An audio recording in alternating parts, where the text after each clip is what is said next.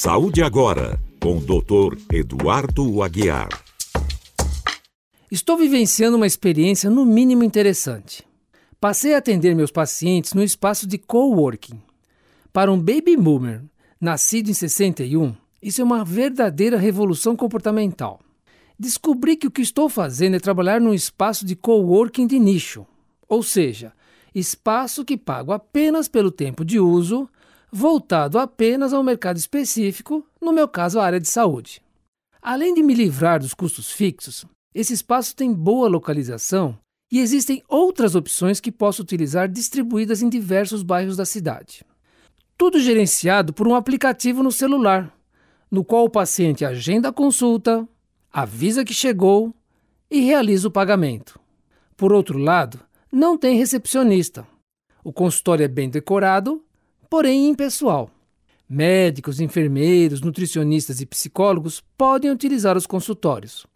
Os pacientes estão adorando, não economizam elogios e eu ainda me esforçando para a adaptação aos novos tempos. Envelhecer, sim, mas atualizado e com dignidade.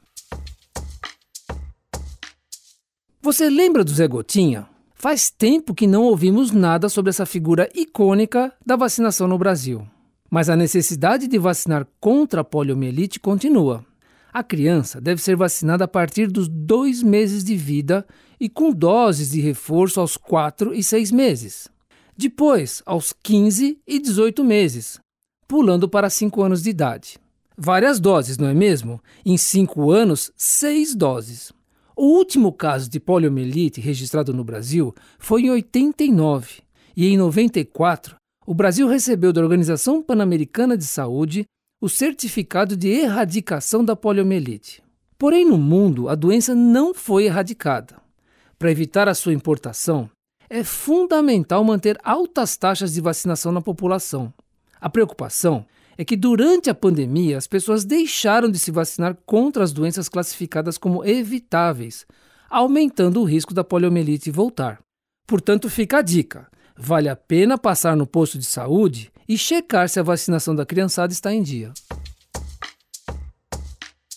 Muitas vezes, os eventos culturais servem para romper paradigmas, trazer nova visão sobre uma determinada realidade e nos fazer refletir além do cotidiano. Neste carnaval fora de época, foi lançado luz sobre uma doença chamada vitiligo. Tem como característica a falta de pigmentos na pele em algumas partes do corpo, gerando um contraste. Não é uma doença transmissível e a medicina ainda não tem tratamento eficaz. Por ser uma doença de pele, chama a atenção das pessoas e pode gerar discriminação. No Rio de Janeiro, uma empresa convidou a modelo canadense Winnie Harlow, conhecida mundialmente por ser a primeira modelo famosa com vitiligo, para ser uma das musas do camarote na Sapucaí. Segundo ela, ter vitiligo não deve ser um obstáculo. A beleza está presente em todas as formas e tamanhos e cores. Que bom ver uma autoestima tão elevada e a sociedade abraçando as diferenças. Você já refletiu sobre sua relação com a comida? Quais são suas emoções quando se alimenta? Existe relação de culpa ou supercompensação? O ideal é ter uma relação saudável com a comida no dia a dia, pois além de nutrientes e calorias, envolve memórias afetivas. Sim, afetivas. Afinal, qualquer encontro, reunião ou aniversário pede um bolo e quitutes. Quando lembramos da infância, quanta coisa aflora. Será que quando comemos com emoção, nos tornamos mais gentis com nós mesmos? Tudo isso passa pela relação que temos com o nosso corpo e envolve um processo de ajuste e aceitação. Se essa relação não está equilibrada, procurar um nutricionista deve ser considerado. Afinal, a ajuda profissional sempre é bem-vinda.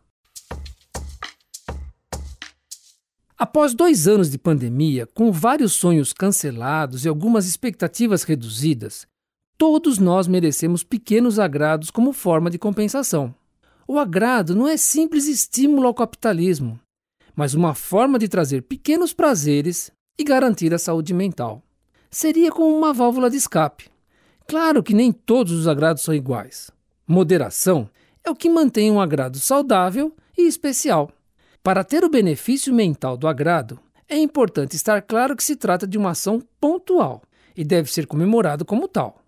A ideia não é comprar um item caro, mas estar num lugar prazeroso, ter tempo para ler um livro ou comer uma comida que remete ao prazer.